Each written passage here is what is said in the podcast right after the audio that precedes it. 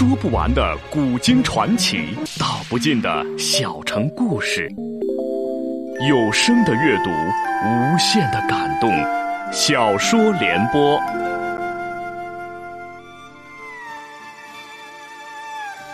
三国末年，司马氏把持魏国朝政，不惜私养死士，以暴力暗杀政敌。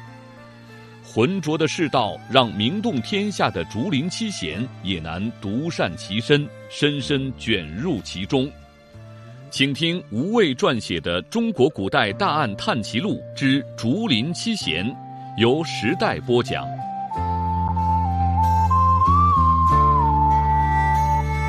钟玉道：“我执掌廷尉，越过的卷宗无数，更见过无数匪夷所思的案例。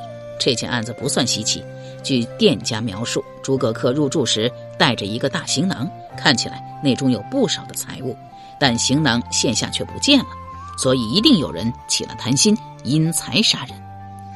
刘玲心念一动，问道：“那诸葛恪是什么时候入住的？”钟玉道：“就在姬先生入住后。据店家说，二人是前后脚抵达，姬先生人还没进去，诸葛恪便到了。”刘玲道。当时已是夜半，夜深人静，住客都已经歇息了。难道廷尉军怀疑店家贪财，设法杀害了诸葛恪？钟玉摇了摇头道：“马氏客栈经营数十年，是家老店，素来声誉极佳。我不大相信店家马昭会违背祖训，对自家顾客下手。况且出了命案，相关客房都要封存，其他房客。”也会因为害怕而离开，极大的影响了客栈生意。对店家而言，实在是得不偿失。赵忠玉看来，应该是店家提灯引诸葛恪到房间时，惊醒了其他住客。有人从门缝中窥见了诸葛恪身上的行囊，起了贪意。但诸葛恪入房后便紧闭门户，那人无机可乘，只得暗中等待时机。刚好住在诸葛恪隔壁的嵇康跌跌撞撞的离开了客栈，那房间临时空了出来。那人大喜过望，便带店家等人歇息后，潜入房间，自窗而入，爬去了隔壁。诸葛恪大约旅途劳顿，竟无觉察，终在睡梦中被歹人杀死。歹人取了行囊，原土爬回，再掩好门窗，回去了自己房间。钟玉又道。只要派人一一盘查住客，尤其是自楼道到北面尽头的两排房间的住客，一定会有所收获。嵇康虎走过来道：“我想去马氏客栈命案现场看看，不知廷尉军是否可以行个方便？”钟玉一怔，未及回答。刘玲先将好友拉到一边，大致告知究竟道：“事情已经很清楚了，有人为财杀了人，只是碰巧利用了你住过的房间做梯子。”跟你完全没有关系，你为什么还要自己跳进来？木下不是追查那姓藤的黑衣男子更要紧吗？嵇康摇头道：“我有个不好的预感，这桩案子不是那么简单。”刘玲道：“可这真的只是一桩普通的杀人命案呢？”嵇康不理会好友的劝阻道：“去看看也无妨。”刘玲道：“你不是还要去南市取剑吗？”嵇康道：“向秀会替我跑一趟。”径直走过去，对钟玉道：“我既是洛阳县的嫌疑人，有责任为我自己洗清嫌疑。我想去客栈看看，不知廷尉军是否可以派人知会现场官差一声，行个方便。”钟玉见嵇康对这桩案子有兴趣，很有些喜出望外，便欲趁此机会多与对方亲近，忙道：“哦，不必麻烦，我亲自陪姬先生过去就是。”来到马氏客栈。果见一向喧闹的客栈冷清了不少。店家马昭听说廷尉钟玉大驾光临，根本就不相信，道：“廷尉何等人物啊？那可是九卿之一啊，怎么会来到这里？”又听说廷尉是陪嵇康来的，这才吓得屁滚尿流的迎了出来。嵇康直截了当的问：“我走后可有别人住进我的房间？”马昭道：“没有，没有。”您老人家住过的房间，小陈怎敢轻易再让人住啊？小陈本来打算将那间房间就此封存，不再让人住的，却不想，一时觉得没气之极，不禁唉声叹气起来。嵇康道：“前晚我到客栈时已是深夜，店家却还站在大门前，是不是在等人？”马昭道：“我确实在等人，有一位河内老友托人带信，说要来洛阳看我。掐算时日，刚好是当日抵达，我便一直苦等到深夜。可惜呀，直到现在他人还未到，也许是路上耽误了，也说不准。”嵇康道：“当晚我离开客房时，正好遇到店家从隔壁房间出来。那时诸葛客人还好吗？”马昭道：“好着呢。朱客官刚吃的酒足饭饱，命小陈呢将残饭收了，又要了一壶江水。遇到先生时，我正送完江水出来。”嵇康点了点头，便径直上楼来到客房。北首诸葛恪房间和隔壁房间因涉入案情，门前均有立足守卫。见廷尉亲至，很是诧异，忙过来行礼。钟玉道：“这两排客房查的怎样？”一名立足道：“查过五个房间，都没有什么问题。但今早店家发现出了人命后，有三名客人当即退房，另外还有两人昨日一早就离开了客栈。小陈已从客栈抄取了这五人的名字籍贯，上报廷尉府。”钟玉沉吟道：“重点调查昨日离开的两人，尽快发出文书追捕二人到案。”嵇康自行进来自己住过的房间，推开窗户往西望去，果见床边突出的楼棱上有凌乱脚印。又来到诸葛恪房间，床上尸首已被抬开，只剩下一大滩猩黑的血迹。嵇康问道：“屋里的东西可有人动过？”立足道：“只抬走了死者尸首，其他原封未动。那么之前呢？”立足不解问：“之前？”嵇康道：“店家人呢？”店家马昭跟着嵇康上了楼，却被立足拦在了外面。钟玉听到嵇康发问，便示意手下放他进来。马昭见问，忙答道：“，啊没有，什么都没动过。”今早小陈发现客人死后，便立即亲自赶去洛阳县报官，让伙计把门严好，好好的守着。后来官差随小陈来到了客栈，便接手了这里，所以一切都还是原样的。嵇康走到桌案前，见杯子是空的，且完全干透，便端了端陶壶，还剩半壶江水，顺手取开壶盖，闻了一闻，顿时脸色一变。钟玉注意力一直在嵇康身上。见状，忙问道：“怎么有什么不对头吗？”嵇康不答，只招手叫过刘玲道：“你闻闻看。”刘玲使劲儿吸了一吸，道：“哎，不是酸浆水吗？我可闻不出什么特别来呀。”嵇康道：“这江水里被人下了迷药。”钟玉先是一怔，随即道：“之前洛阳县派人验尸后，也检视过房间物事。”包括这壶江水，没有发现下药一事啊！吉先生能肯定壶中被人下了药吗？嵇康道：“我可能不算什么真正的大夫，但对药粉，我绝技比最好的大夫还要精通。”语气虽然平淡，却自有一股十足的自信。钟玉便转头望向店家马昭，目光中有明显的审视、怀疑之意。马昭忙道。哎，绝技不是小店往江水中下药，这江水是小陈亲自送来房中的。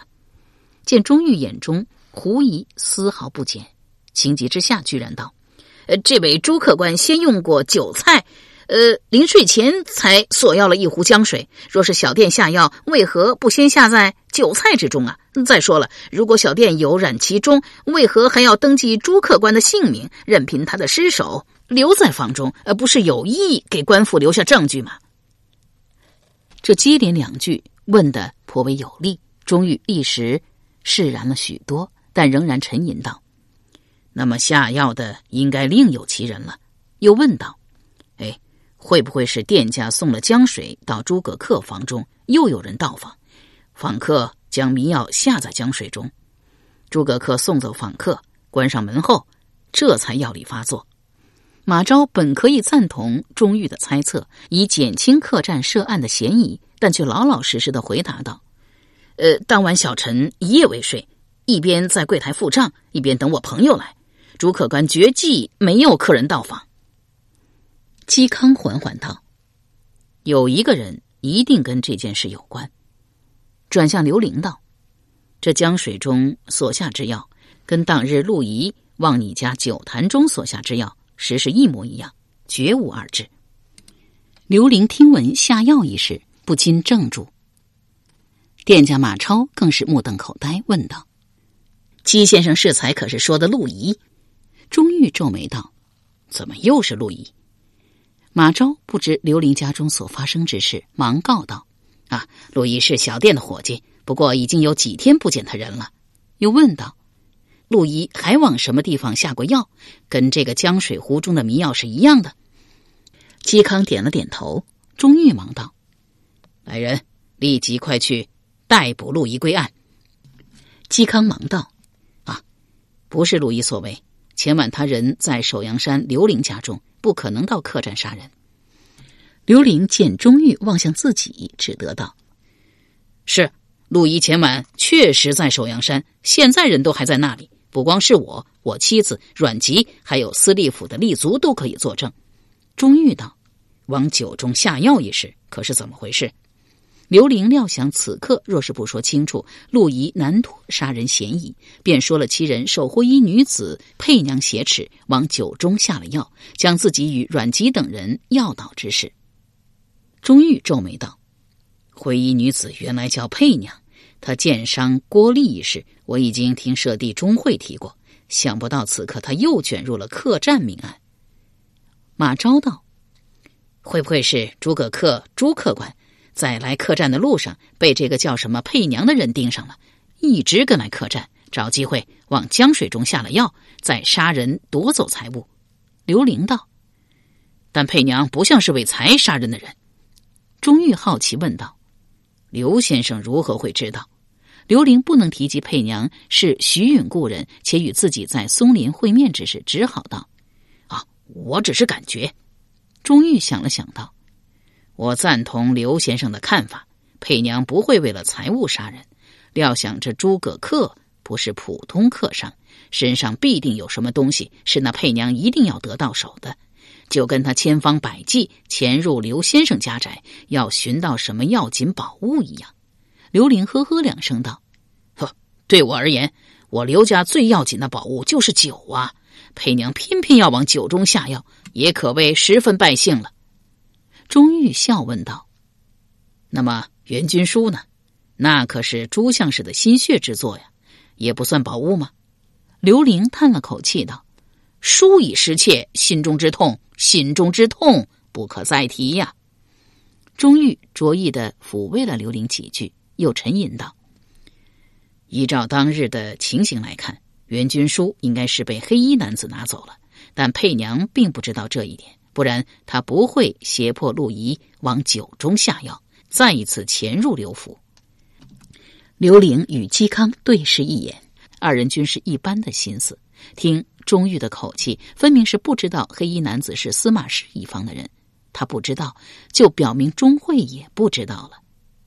嵇康忽问道：“刘玲家中的案子发生已有几日，为何还不见司隶府发出通缉告示啊？”钟玉道：“这个我也不知道。不过舍弟这两日人一直在大将军府协助司马大将军处理王中领军后事，回头我见到他一定会问问他。”刚好佩娘同时涉及两桩案子，可以由廷尉、司隶联合追捕。嵇康点了点头，又饶有兴致的到客栈的四处看了看，这才离去。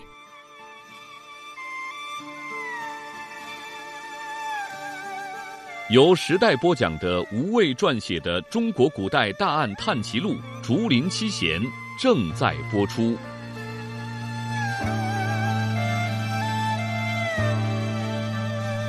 离开马氏客栈，嵇康便与钟玉辞别，与刘玲径直回了铁匠铺。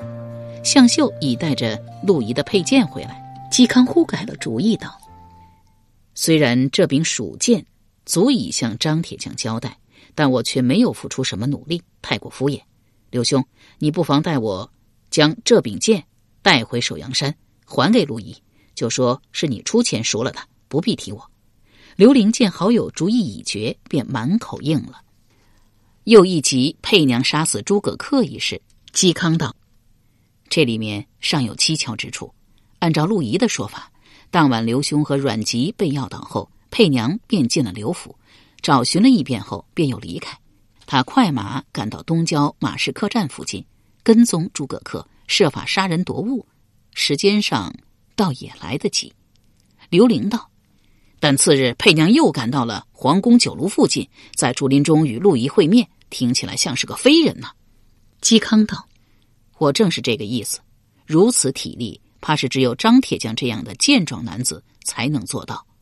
刘伶道：“佩娘既是习武之人，体格异于常人，也未可知。”嵇康道：“就算如此，还有一件事我想不通。佩娘趁我离开客栈后，潜入房间，越窗隔壁，杀了诸葛恪。我相信他有这个胆量和能力，但往江水中下药，这可就有些难处了。”事先往江水中下药，无非是怕诸葛恪惊觉，做不到悄无声息的杀人。但既然得借助嵇康房间才能进入诸葛恪房间，下药必定是在店家马超送江水入房间前。然确实如嵇康所言，下药实际上有很大的难度。江水盛放在厨下大缸中，客人需要饮用时，伙计会随手取过一旁。橱柜中的陶壶，再用木勺舀取江水，盛满陶壶给客人送去。嵇康到厨下看过，已确认大缸中的江水没有下药。而根据店家马超的说法，当时伙计张亮盛好江水后，便将陶壶交给了他，他再亲自送去了诸葛恪房间。陶壶从伙计张亮到店家马超之手，再到诸葛恪房间，未经过旁人。根本就没有机会下药。当然，还有一种可能，那就是佩娘事先将迷药下在了陶壶中。橱柜中的陶壶虽然摆放的整齐，但却有数排之多。伙计也许有自己的规律，先取离自己最近的，或是取最下面的。但佩娘又怎能事先知道呢？他如何能肯定伙计一定会取到他下了迷药的那把壶？只是有一点可以肯定，既然佩娘交给陆仪的迷药与江水中所下之药一样，事情必定与佩娘有关。天下药粉虽多，气味一模一样的几乎没有。刘玲听了，亦觉得有理，道：“佩娘往桃湖下药一事，确实有些说不通。莫非马氏客栈中有佩娘内应吗？或许就是店家马超所为，为何不当面告诉中廷尉呢？”嵇康道。那样的话，马氏客栈就会立即被查封，店家及所有伙计等均会被被捕下狱审问，由此闹得鸡犬不宁。万一我想错了呢？那可就害了店家。马氏客栈早在文皇帝重建洛阳城时便已经存在，这样一家传了几代人的老店毁在我的手里啊？刘伶道：“或许跟店家无关，只是他手下伙计私下所为呢。”马氏客栈算是大客栈，雇的人手不少，难免良莠不齐。陆仪本是逃亡军士身份，不也混在客栈做伙计吗？嵇康摇头道：“这件事既然跟佩娘有干系，就不能轻举妄动。万一攀连出佩娘与徐允有故，司马师趁机大行冤狱，借此机会将他上次勉强放过的徐允子嗣一并铲除。”我可就是大大的罪过了。刘玲闻言悚然而惊道：“早知牵扯可能这么大，嵇康君为何还要当面道出江水中的迷药跟佩娘交给陆仪的是同一种啊？”嵇康道：“这也是没有法子的事，我必须得拿此来试探钟玉，好大致推测出佩娘的身份。”刘玲全然糊涂了，问道：“怎么叫没法子？此话到底何解？”嵇康道。钟会何等雷厉风行之人，竟然拖延了两日，没有发出对黑衣男子和佩娘的通缉令。黑衣男子的身份，我等基本已经能够确认。钟会为人机警，应该也能大致猜到，这是上不了明面的事。钟会心中很清楚，所以他不会当面去问司马师，但也不敢得罪对方，只能将黑衣男子盗书一事按了下来。那么，佩娘何以也平安无事呢？他的罪名可是剑伤郭丽呀！刘伶道：“不错，钟会对郭丽可谓是关爱之极。而今郭丽身份又是如此显贵，他该尽心的巴结才是。如何会拖延不办，不尽心追捕凶手呢？莫非钟会认为佩娘身份亦非同一般？嵇康道：“刘兄想想看，黑衣男子既是司马氏一方的人，而佩娘要杀他，他为何还要反过来救他？可佩娘明明跟徐允有救啊！阮籍亲眼见到他在徐允墓前拜祭哭泣，如何会是司马氏一方的人？”嵇康道：“这并不矛盾。就以大将军司马师举例，他的结发妻子是夏侯徽，既是曹魏一方的人。”又是司马一方的人，向秀忽插口道：“夏侯夫人可不算司马氏一方的人啊！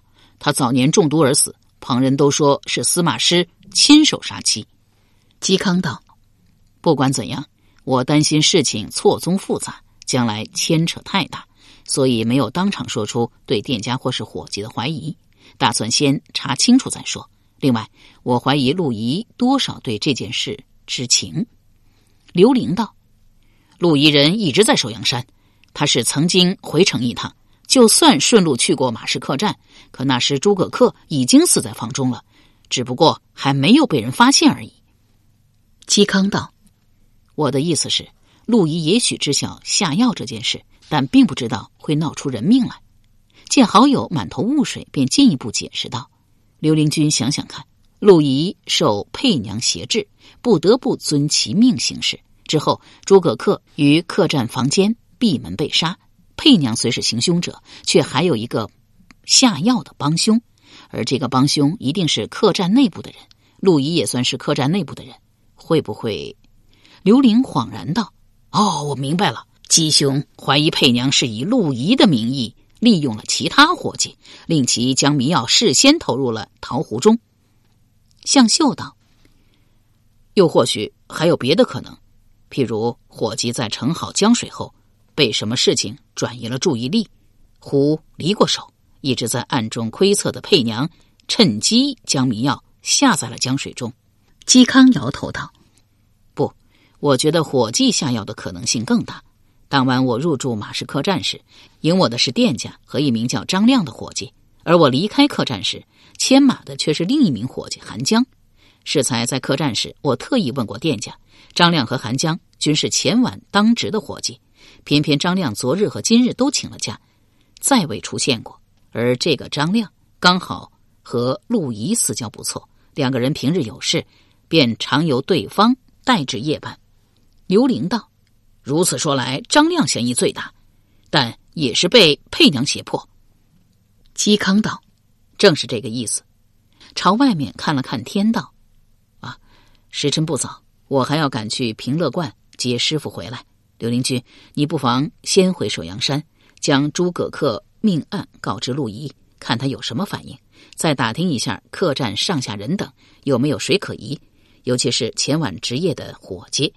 但不要提我们已经怀疑到是张亮下药。至于黑衣男子的身份，一旦山涛那边有消息，我会及时知会你。刘玲应了一声，取了长剑，正要离去。向秀虎道：“刘兄以前住在首阳山，只是图个清静。目下既然有事，何不搬回城中联络，也好方便些。”刘玲笑道：“我妻子不愿意回去城中旧居，说是有杀气和血腥气。她呀，目下住在吕安东园，由徐夫人照顾。等到郭丽被人接走安置，我也打算先搬去那里，等我妻子生产完再说。”向秀道：“好啊，东园可就近多了。王道长兄弟不是都打算住到那里吗？吕安本人也要到了，到时啊，可就热闹了。”刘玲笑道：“有时候清静些好，有时候啊，热闹些好。这次我倒盼着热闹。我一会儿啊，路过皇宫酒炉，让狄希明日先送一车酒到吕府。”向秀是竹林七贤中唯一不喜欢酒者，闻言不禁炸舌道。我竟是不知线下买酒，不是论斗啊，而是论车了。刘玲笑答道：“久者圣人贤人也，圣贤当然是越多越好。车载胜过斗量啊。”向秀知道刘玲引用了“轻胜浊贤”的典故，也不道破他是在偷换概念，只摇了摇头，又取过一柄刀道：“这刀是嵇康打的铁，我淬的火，未必好用。”但正如刘兄所言，做个摆设倒还不错。刘玲哈哈大笑，满口谢了，将刀接过来挂在腰间，这才动身出发。出来时，铁匠张小泉正好回来，一眼见到刘玲手中的长剑，问道：“哎，那不是陆仪的佩剑吗？”刘玲道：“是啊，陆仪为了那郭丽买药，抵押给了店铺，嵇康替他赎了回来。”由时代播讲的无畏系列小说《竹林七贤》，今天就播送到这里，请明天继续收听。